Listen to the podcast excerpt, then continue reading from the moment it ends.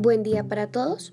El presente postcat es un ejercicio académico del programa de fisioterapia, realizado por el curso de bioética con el docente Pedro Pablo Aguilera desde la Universidad Santiago de Cali.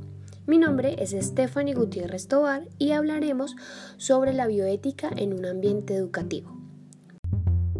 Para empezar, debemos reconocer que en los colegios, las academias, las universidades, los profesionales encargados de hacer valer los derechos y hacer cumplir los deberes son los docentes. Por ello es necesario e inherente a sus labores la aplicación de la bioética tanto para los estudiantes, padres de familia como para los mismos docentes, ya que es fundamental para un buen ejercicio educativo, en donde debe primar el respeto, la justicia y la solidaridad. Una de las problemáticas más frecuentes y de las que hablaremos en este postcat es sobre el derecho a la privacidad.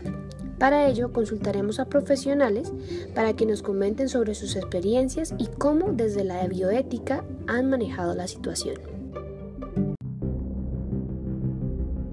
Mi nombre es Jesús Efraín Durán Portela, soy coordinador del Colegio Eliezer Gaitán de la ciudad de Bagué. En mi cargo como coordinador se presentó una situación bastante compleja debido a que un estudiante menor de edad eh, resultó en embarazo, situación que los padres de familia de esta menor pues, desconocían y la niña se realizó un aborto por medio de un fármaco abortivo. Esta situación se, se dio en el colegio. Eh, este suceso alertó pues a todos los todas las directivas de la institución y al llevar el caso de la niña pues ella nos informa que su deseo era que nadie supiera de esa situación, pero pues nosotros como, como institución pues teníamos que informarle a sus acudientes pues por debido a la gravedad de los hechos, más siendo una menor de edad. ¿Qué valores o principios estuvieron en juego en este caso? En este caso específico los valores tanto personales como profesionales que estuvieron en juego fue pues, el el respeto a la vida, eh, la solidaridad frente a esta situación tan complicada, eh, el derecho también a la privacidad de, los, de la que tiene el estudiante y tiene la familia. Eh, el proceso pues muy complejo de brindarle la confianza al estudiante y además pues concienciarla frente a los posibles consecuencias médicas que podía tener esa decisión que tomó. ¿Fue una decisión individual o colectiva? Esta fue una decisión colectiva, porque este caso eh, tiene conocimiento el rector, los coordinadores, el docente director de grupo y el Departamento de Orientación Escolar. ¿Considera la bioética importante en su formación? Por supuesto que es importante porque frente a situaciones como estas es, es saber cómo actuar frente a, estas eh, situaciones muy complejas que tienen muchas aristas frente a las soluciones que se le pueden dar. Hola, eh, soy docente de aula.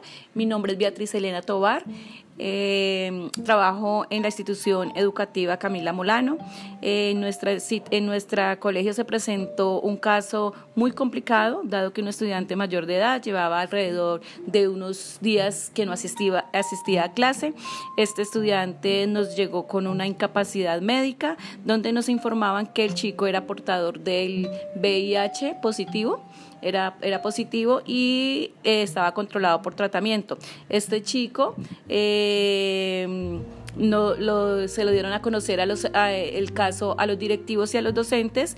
El chico a pocos días de volver a clases eh, sostuvo una relación, un noviazgo con una de las estudiantes del mismo grado. nosotros como, como docentes y como directivos nos vimos en, en, en, en, la situación de montar un proyecto de prevención sexual y mantener la confidencialidad de la situación del estudiante.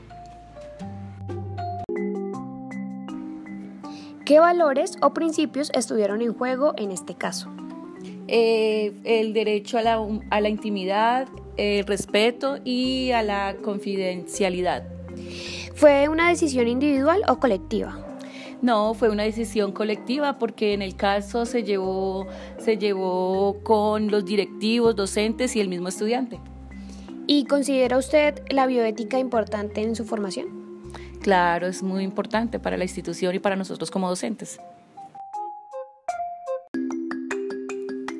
Concluimos que el derecho a la privacidad es de carácter prioritario frente a la moral y al mismo deber social de ayudar y brindar una solución favorable, ya que es una apelación y una decisión autónoma de la persona, la cual pues no se debe pasar por alto ya que estaríamos exponiendo o llevando a la persona a una posición que quiere evitar, pues le corresponde solo a ella la decisión de a qué persona o a qué ente gubernamental dará a conocer su caso o aquello de lo que prefiere no hablar con cierto círculo o que quiere mantener para ella.